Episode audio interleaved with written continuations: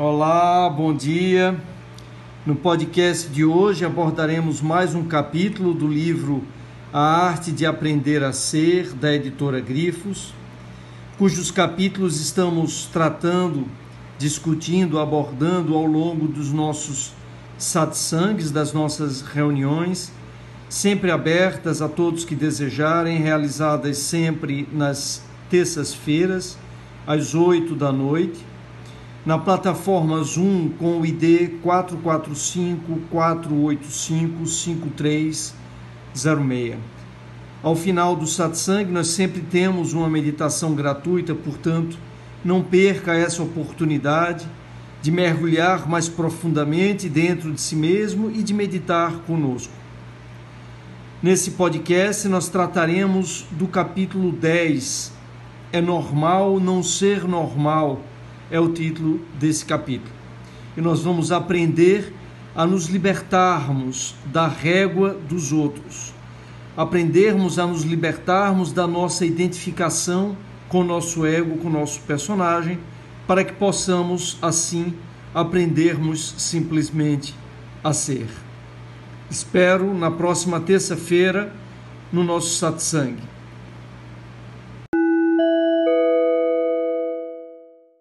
Satsang de hoje a gente vai tratar do capítulo 10. É normal não ser normal.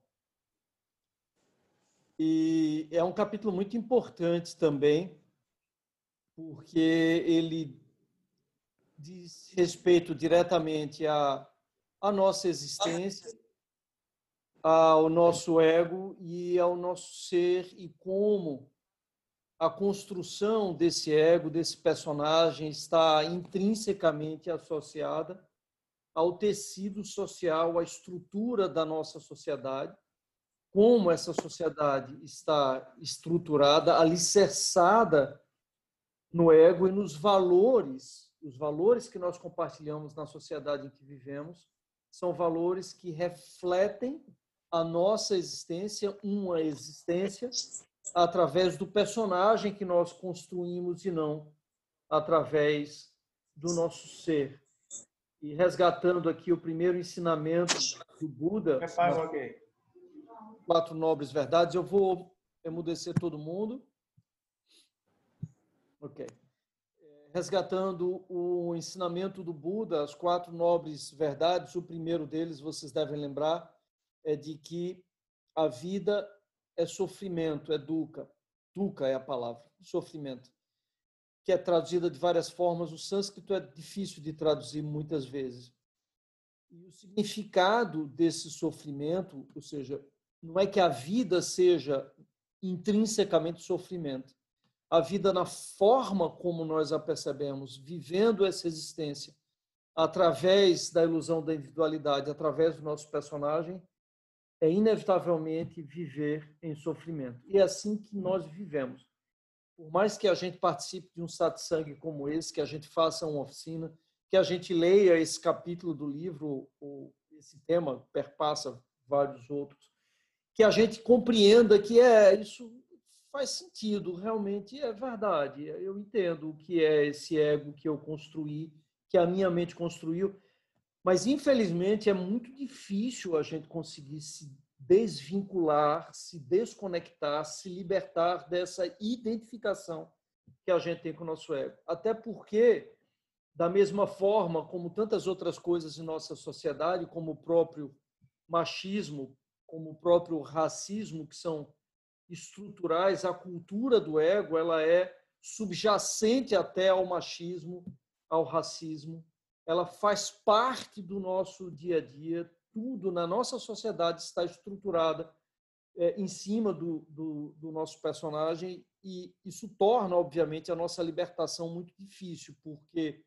viver a existência através do ser, se libertar dessa identificação, que é uma prisão, desse aprisionamento, portanto, ao nosso, ao nosso personagem, é um pouco como enlouquecer, ou seja, é, as pessoas olham para você e acham que você é louco, porque você tem parâmetros de vida que são completamente diferentes da imensa maioria.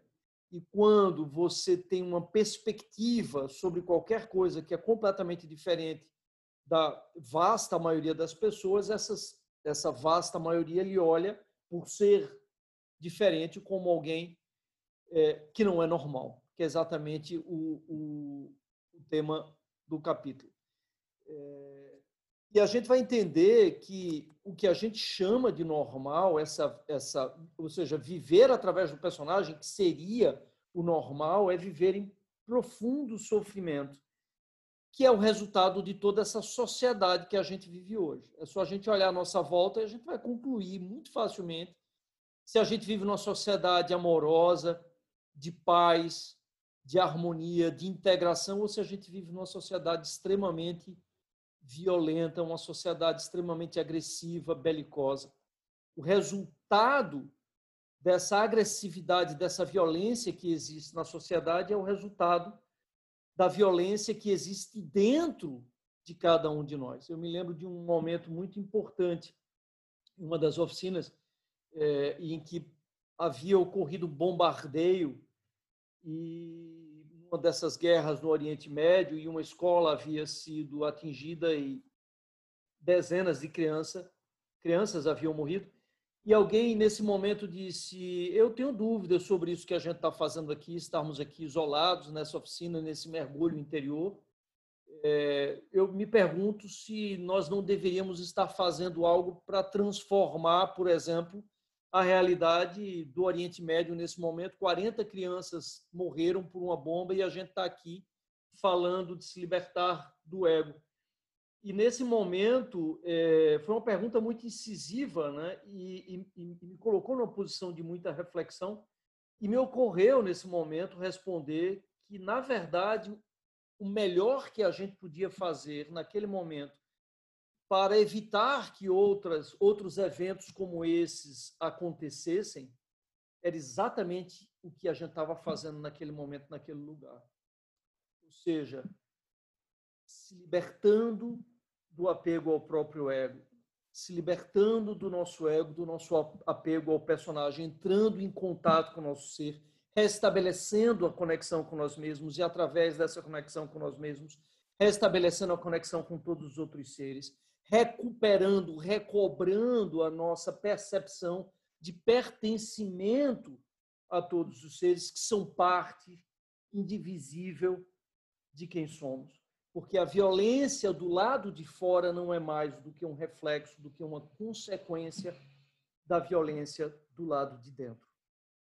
É, isso tem muito a ver com esse conceito de, de normalidade em cima do qual está estruturada a nossa sociedade, que projeta como uma regra, como um padrão, esses valores egóicos, egocêntricos, profundamente egoístas, que são inclusive a própria base da sociedade capitalista na qual a gente vive.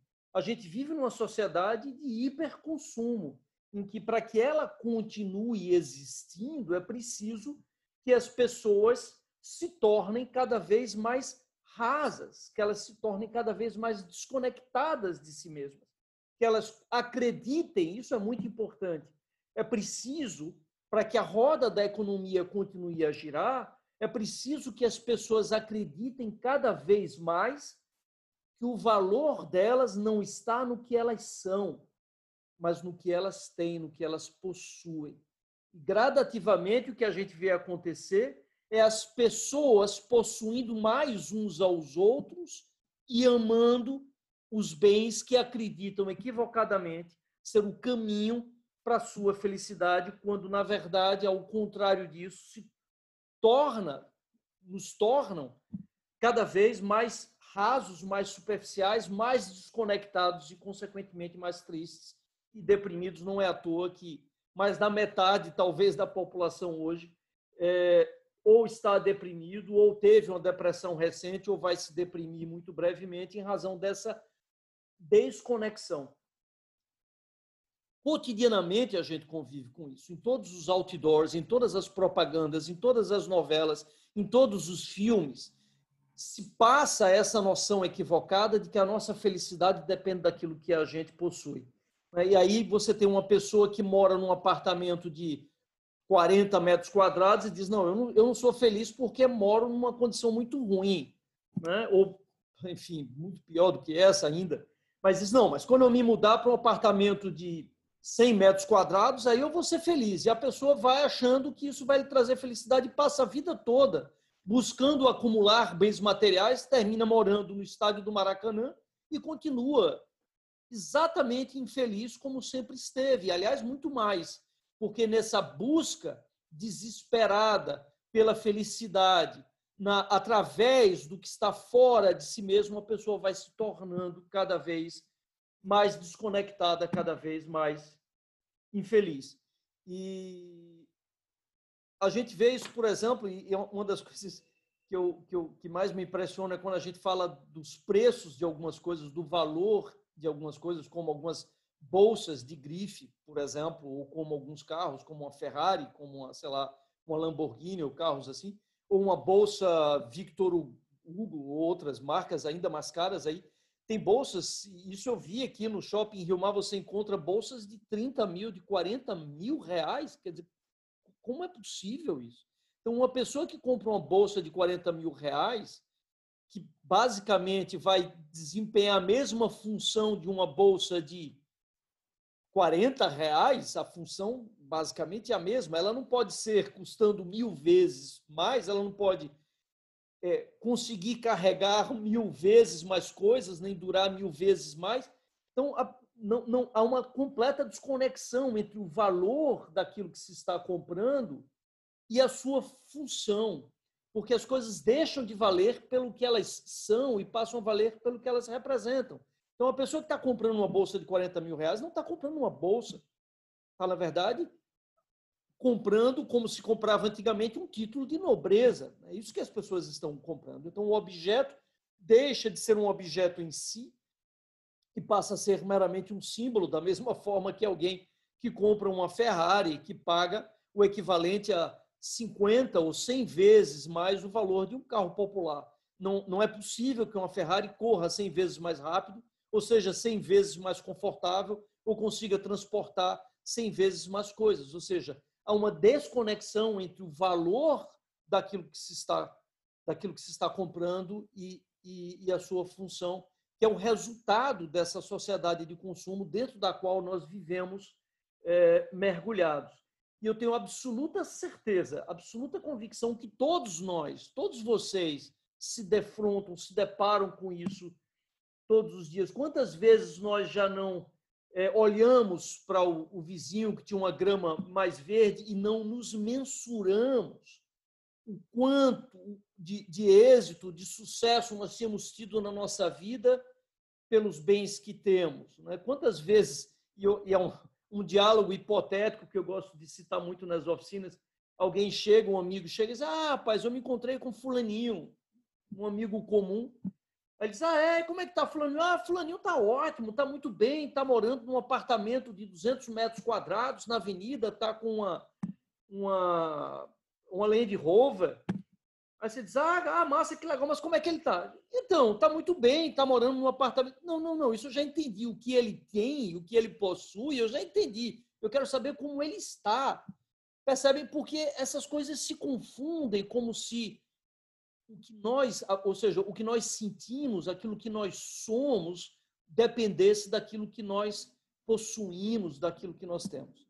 É, e, e esse equívoco ele é retroalimentado por essa sociedade de consumo. E claro, mais uma vez, quanto menos nós nos apercebermos disso, melhor para a economia.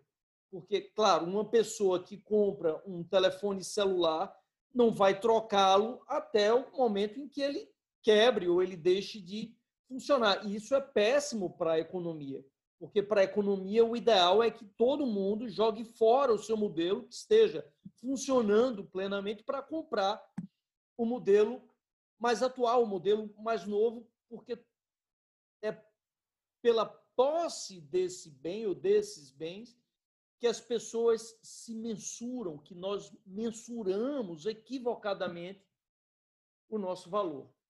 Então, nós vivemos a nossa existência através do nosso personagem, desse personagem que nós construímos, e mais do que através desse personagem, através dos penduricalhos, dos enfeites que nós penduramos no nosso personagem, sem compreender que nós não somos esse personagem que nós construímos, muito menos nós somos os bens que esse personagem conseguiu amealhar ao longo da sua vida. Nós somos o ser por trás desse personagem e viver a nossa existência através desse ego, através desse nosso personagem, desse personagem que foi construído pela nossa mente, é viver em sofrimento e esse é o primeiro ensinamento do Buda. É, Hermógenes foi um, um grande yogi brasileiro, ele tinha uma, uma frase maravilhosa, na verdade, um termo que ele cunhou, ele dizia que a sociedade sofria de normose. Ele dizia que há uma verdadeira doença, porque todo mundo quer pertencer à curva normal, ou seja, quer ser normal. O que é ser normal? É ser igual a todo mundo. Só que sendo o igual mais diferente, ou seja, a pessoa quer ser igual a todo mundo, quer ter o, o, o celular da moda, mas quer ter o da última moda, porque é um igual que, que tem que ser diferenciado. E, e, e a, há formas muito cruéis da gente constatar essa materialização dos valores humanos, ou seja, transformar esse ser sagrado em bens materiais. E a gente percebe isso, por exemplo, quantas histórias nós já não ouvimos de, de, de alguém que mata o outro num assalto, por exemplo, para roubar um par de tênis. Ou seja, porque ele quer ter um símbolo que aquele tênis representa que se torna mais valioso do que a vida desse outro ser que ele está tirando naquele momento.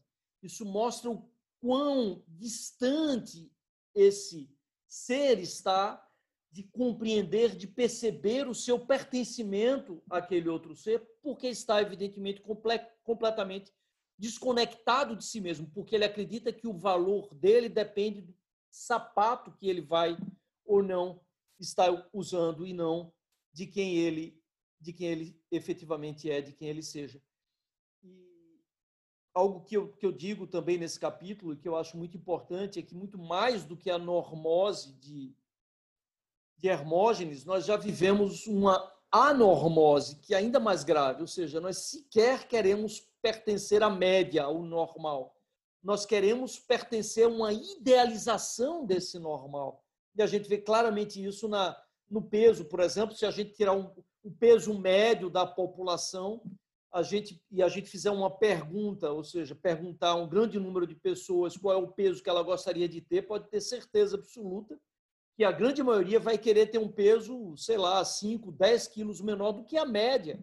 Por quê?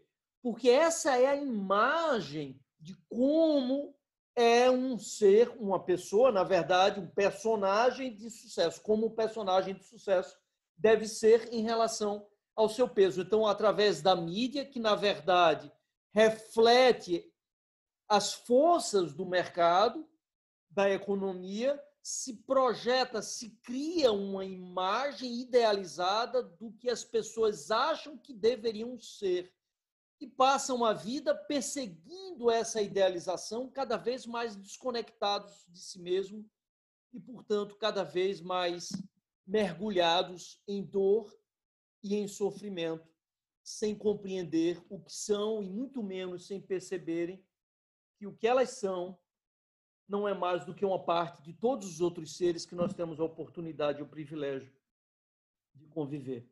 É, a gente vê isso claramente nas, nas mídias sociais, até na transformação das mídias sociais. Para mim foi muito foi muito simbólico quando existia o, o, o Orkut, né, o Yorgut, que eu brincava, passou para o Facebook e depois agora é o Instagram. E se a gente observar a mudança do Facebook para o Instagram, a gente vê essa tendência de um meio de comunicação muito mais focado na imagem, na aparência externa, na instantaneidade, muito mais do que no conteúdo. A tendência é que essa informação seja cada vez mais superficial, cada vez mais volátil, cada vez mais externa, cada vez mais aparência e menos densidade, menos profundidade. Até a migração das mídias sociais mostram isso.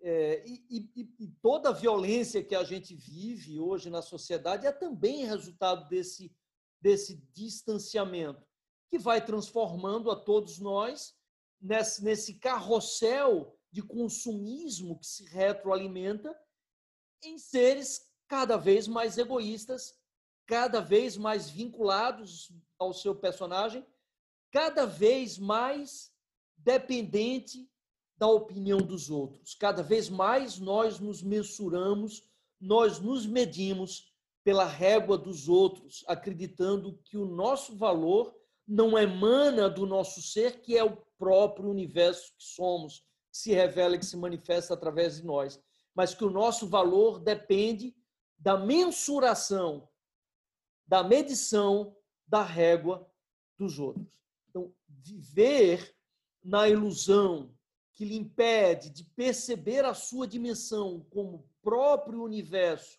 para se transformar num objeto de medição dos outros seres com os quais nós convivemos é viver em profundo sofrimento.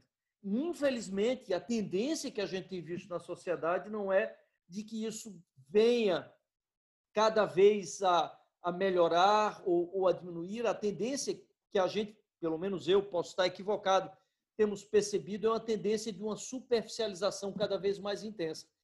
Embora haja um movimento contrário, e o fato de nós estarmos aqui prova isso. Esse satsang é uma prova de que é, existem forças que buscam essa reconexão, que é o próprio sentido da religião, de religar, de se reconectar. Então, é, é interessante como esses, esses meios de comunicação e a revolução da comunicação traz essas duas forças conflitantes. Por um lado, ela é um excelente veículo para massificação ainda maior do consumo das opiniões das ideias, mas por outro, ela também pode ser um instrumento de libertação, ela também dá uma oportunidade para que nós possamos, através do próprio sistema, subvertê-lo como nós estamos fazendo nesse momento.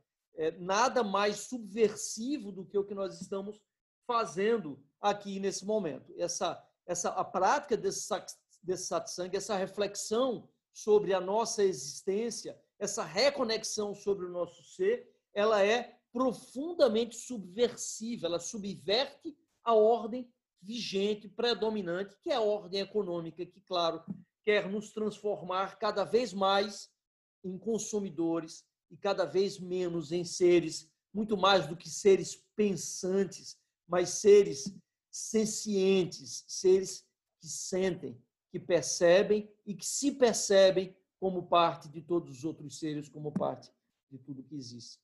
É, a gente vai, na meditação de hoje, fazer uma reflexão em um Tonglen por essa criança que todos nós tivemos acesso pela mídia, de toda essa dor, de todo esse sofrimento de uma criança de 10 anos que, que sofreu uma violência da dimensão que essa criança sofreu, mas é muito importante, é muito importante a gente compreender que essa violência, ela não é algo isolado, nem tem um culpado específico, porque é isso que a gente faz.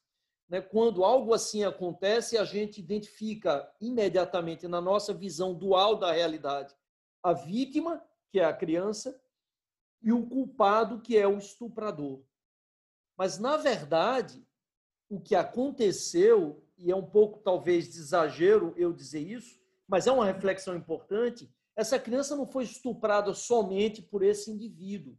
Ela foi estuprada por toda a sociedade, por todo um regime, por todo um sistema que tende cada vez mais a tornar os seres humanos mais superficiais, que tende cada vez mais a tornar os seres humanos mais escravizados e que como consequência disso, faz com que nós tenhamos uma sociedade cada vez mais injusta, cada vez mais desigual.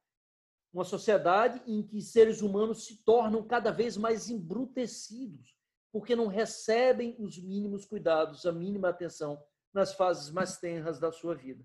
É difícil a gente olhar esse problema por essa perspectiva, porque a nossa dualidade tende a buscar um culpado e apontar o dedo para o estuprador, sem compreender que, de certa forma, isso é duro de dizer e muito mais ainda de admitir, todos nós somos corresponsáveis por essa violência que não é isolada. A cada hora, se eu não estou errando aqui na, na estatística, quatro crianças são estupradas é, no Brasil. Não sei se estou errando na estatística, mas é algo, é algo próximo disso.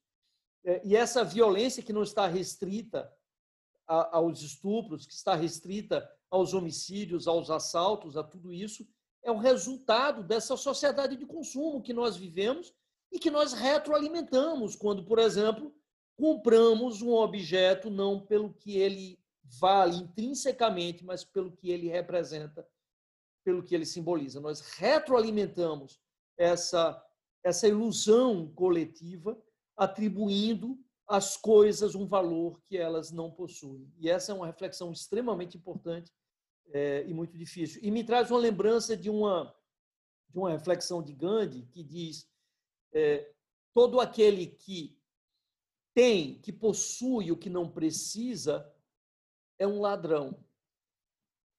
E as pessoas vão dizer: não, mas eu não, não roubei de ninguém. Roubou, porque na verdade, quando você tem, por exemplo, muito mais sapatos, muito mais calças, muito mais espaço em sua casa do que você precisa, você está roubando, você está retirando do planeta de alguma forma. Então você está retirando de todos os seres. Você está retirando, você está debitando essa conta na sustentabilidade do planeta e, portanto, você está roubando sim de todos, de todos os seres.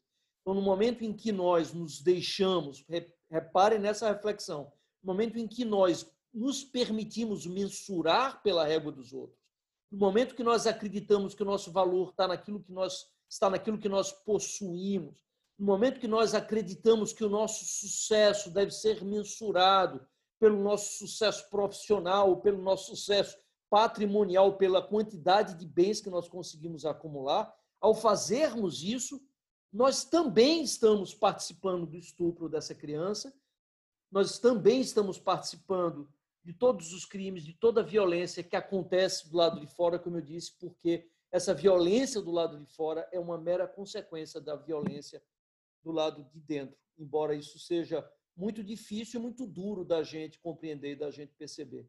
Então, a melhor forma de nós transformarmos essa realidade é transformarmos a nós mesmos é nos libertando dessa identificação com o nosso ego e, consequentemente, nos libertando da régua dos outros. É restabelecendo a conexão com o nosso ser e passando a viver a nossa existência através daquilo que somos, e não mais em razão daquilo que possuímos ou daquilo que aparentamos ser. Significa se libertar do nosso personagem, se libertar do nosso ego para viver através do nosso ser. Então, viver essa existência através do ser é viver de forma plena, é viver em paz, é viver através do amor, é viver através da compreensão do nosso pertencimento. Eu vou mostrar uma imagem, eu vou compartilhar a tela aqui para vocês. Eu vou mostrar uma imagem que para mim é muito muito assustadora, porque é um retrato literalmente do que é a nossa sociedade hoje. Essa é uma foto tirada no ano passado. Todos estão conseguindo ver a foto? Estou, estou conseguindo. Ok. Essa é uma foto do Everest, do Himalaia, da montanha mais alta do mundo. O que a gente vê aqui é uma fila de pessoas querendo chegar no alto do Himalaia. E por essa razão, por conta dessa fila, nós tivemos no ano passado o ano mais trágico da história das escaladas, quando mais pessoas morreram. E se não bastasse a, o estarrecedor dessa, dessa imagem, o quão estarrecedora essa imagem é, é, há depoimentos, por exemplo, que narram esse momento, esse evento, em que pessoas que narraram, que lá estavam, disseram que viam pessoas caírem e morrerem congeladas, e quem estava atrás simplesmente passava por cima. Ou seja, é como se caíssem em uma, uma outra realidade que os valores humanos fossem completamente perdidos, todos os valores de solidariedade. E o pior, essa fila, em grande parte, se forma porque as pessoas que chegam lá no cume fazem questão de tirar uma selfie. E, obviamente, isso demanda tempo, sem pensar que tem pessoas lá no início da fila que também querem chegar lá para fazer uma selfie. Para mim, essa é uma fotografia perfeita do grau de insanidade que a nossa humanidade alcançou em razão dessa superficialização, em razão dessa desconexão com o próprio, próprio ser, em razão dessa mensuração é, desse vício na mensuração da régua dos outros, as pessoas colocando a própria vida em risco para tirarem uma selfie e poderem dizer que estiveram no alto do Himalaia, o que esvazia completamente a escalada do seu sentido, que é intrinsecamente uma busca por si mesmo. Isso me lembra muitas vezes, eu viajava muito, é, muitas vezes eu entrava no avião e escutava muito, muitas conversas de de casais que se encontravam e eu sempre ficava muito impressionado, porque muitos dos relatos eu, eu costumei chamar de viagem de tiques. De tiques porque a pessoa vai ticando. É, era muito, engra, muito engraçados alguns dos diálogos que eu escutava. Os casais se encontravam, ah, vocês foram em Paris, ah, foram, vocês fizeram isso, fizeram Champs-Élysées, fizeram o Louvre, fizeram isso, fizeram aquilo. E eu percebia claramente que, em muitos casos, eles estavam muito mais preocupados em estar todos os tiques que eles tinham dado, sem perceber que, no final das contas, eles não haviam estado em lugar nenhum, porque a viagem era uma viagem ao próprio ego, era uma, uma viagem profundamente egocêntrica, era uma viagem de mensuração em relação à opinião que os outros teriam em relação à viagem que eles fizeram, ou seja, perdida completamente do seu sentido como resultado dessa desconexão com o nosso próprio ser. Para terminar e para abrir para a reflexão, eu gostaria de fazer uma, uma, uma última reflexão. É, deixa eu fechar aqui essa imagem e, e vou ler dois textos do livro, porque eu acho que eles são muito, muito importantes. Essa imagem, para mim, é extremamente impressionante. É, eu vou ler os, os, trechos do livro, eu ia, eu ia fazer uma última reflexão, mas eu vou ao contrário, eu vou ler um trecho do livro que eu acho. Um minuto só. Deixa eu ver aqui. Bom, enquanto eu, eu abro aqui é, para fazer essa, essa reflexão, desculpe, para ler esse trecho do livro, a reflexão que eu, que eu gostaria de fazer para concluir e, e, e, essa, essa cadeia de ideias e, e retomando essa compreensão de que a melhor forma de nós transformarmos, a única forma, na verdade, de nós reduzirmos a violência do lado de fora é reduzirmos a violência do lado de dentro, o que nos leva à reflexão também de Gandhi de que seja a revolução que você quer ver no mundo, porque a única forma de nós nos tornarmos capazes de tornar os outros seres mais livres é nos libertando do nosso próprio ego, nos libertando da nossa própria prisão. Enquanto nós estivermos aprisionados, continuarmos aprisionados, nós não seremos capazes de libertar nenhum outro ser. Bom, deixa eu colocar aqui no, no trecho que eu gostaria de ler para vocês.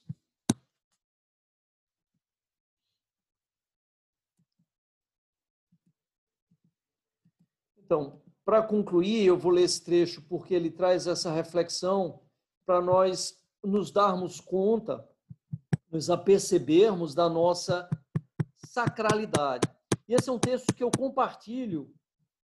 Aliás, ele foi uma das primeiras partes escritas do livro, porque eu compartilho esse texto desde a, desde a primeira é, oficina. Eu gostaria de compartilhar agora com vocês nesse satsang para nossa reflexão. Imagine só, por 13,8 bilhões de anos, desde a sua origem, depois do Big Bang, o universo trabalhou para criar tudo que existe nele, inclusive você e eu. É um número tão grande que a gente nem consegue imaginar direito. A Terra é um pouquinho mais nova, tem somente 4,6 bilhões de anos. Enquanto a vida no nosso planeta, como nós vimos, existe há cerca de 4 bilhões de anos.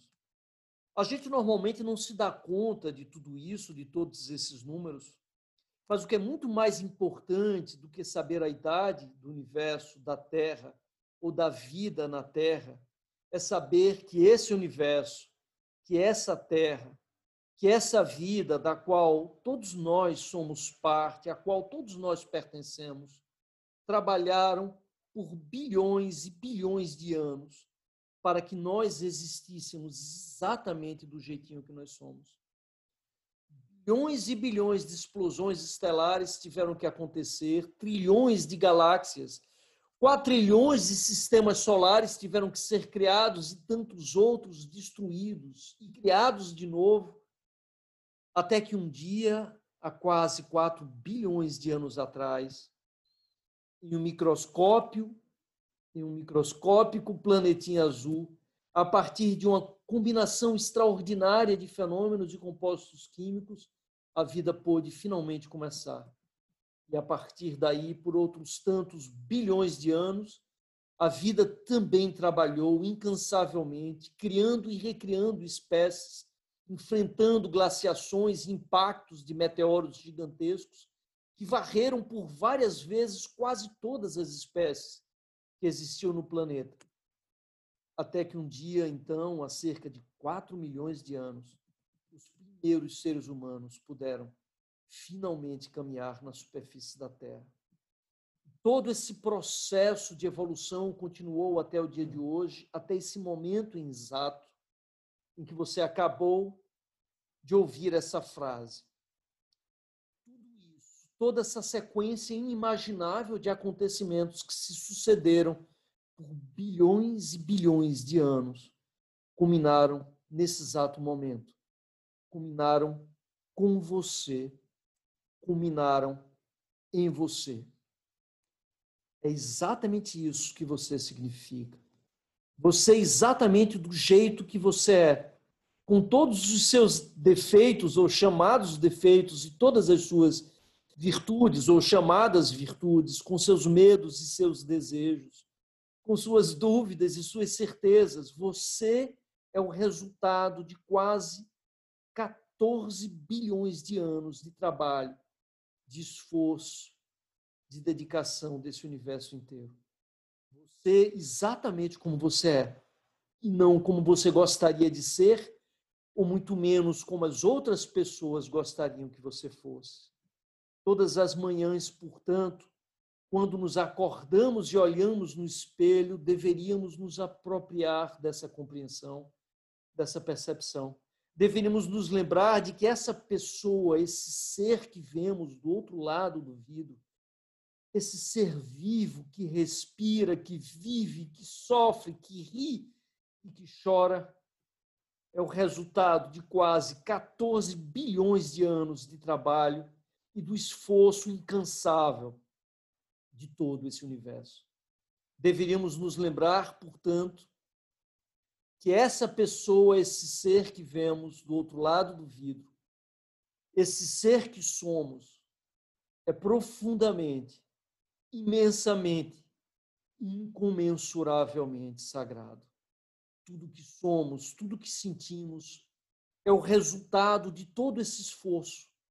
E, como tal, deve ser compreendido, aceito, acolhido e reverenciado. Quando você ri, quando você chora, é o universo inteiro que está rindo e que está chorando através de você. Quando sentimos, quando pensamos, é o universo que está sentindo, é o universo que está pensando através de cada um de nós. E a reflexão que eu, que eu queria fazer após a leitura desse texto é desse conceito equivocado de perfeição que a gente tem, que nasce dessa dualidade, que tem uma profunda raiz nas religiões judaico-cristãs, que são fundamentadas na culpa em que a gente costuma se ver como ser imperfeito, como se nós fôssemos defeituosos de alguma maneira, sem nos darmos conta da nossa sacralidade, sem compreendermos que nós somos como as folhas dessa gigantesca árvore da vida que é o próprio universo. Se nós olharmos para as nuvens no céu, nós não teremos como identificar qual delas é mais ou menos perfeita, porque as nuvens simplesmente são. São nuvens. por serem nuvens, são perfeitas da forma que são. Podem ser talvez mais redondas, mais alongadas, podem ser mais escuras ou mais claras, mas são simplesmente nuvens. E por isso são perfeitas, simplesmente por serem. E nós não somos, de nenhuma forma, diferentes das nuvens brancas que flutuam sobre o céu azul. Portanto, somos todos seres perfeitos, porque somos uma expressão sagrada do universo se manifestando, se revelando através de nós. E toda a nossa dor e todo o nosso sofrimento nasce apenas e tão somente da nossa incapacidade de percebermos essa nossa sacralidade, de vivermos a nossa existência através do nosso ser.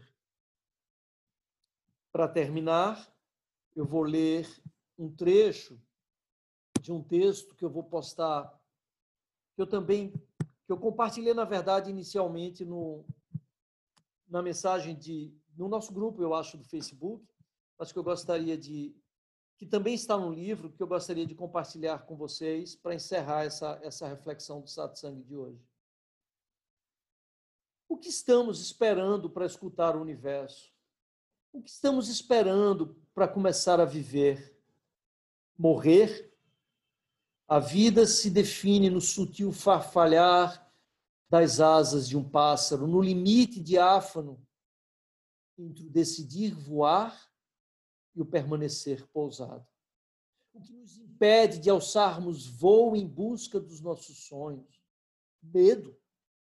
Mas medo de quê? De sofrer? De morrer?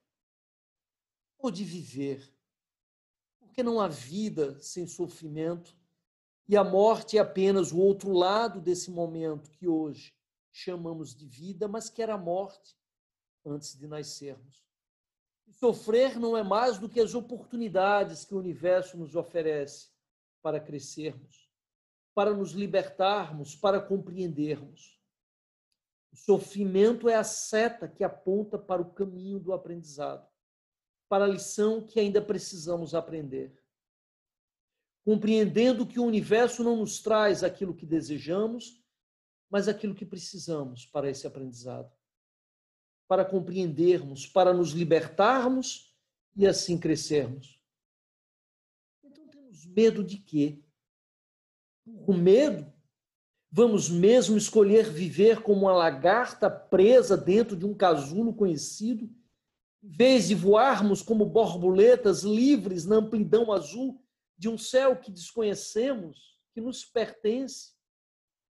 As imensidões azuis nos pertencem por direito de nascença. Somos nós que abrimos mão da nossa imensidão, da nossa liberdade em razão do medo que nos faz construir esse casulo dentro do qual nos protegemos, nos escondemos, nos privamos de viver. Coragem, seres queridos. Precisamos ter a coragem para rompermos os nossos casulos, para que livres possamos perceber, afirmar e reverenciar a nossa sacralidade, a nossa essência sagrada, que é o próprio universo que se manifesta e que se revela através de cada um de nós. Coragem para realizarmos plenamente a nossa natureza de aves sagradas que somos, para voarmos livres, livres como pássaros de luz. Todos trazemos o céu inteiro dentro de nós mesmos, em nossos corações. Se rendam à imensidão azul que habita dentro de vocês, que lhes pertencem e voem, Voem livres em busca das lonjuras inalcançáveis, dos penhascos mais distantes. Essa é a sua natureza. Para isso vocês nasceram, para isso todos nascemos. E não se contentem com nada menos do que isso. Esses eram os dois textos que eu gostaria de compartilhar com vocês e encerrar a minha fala no satsang de hoje.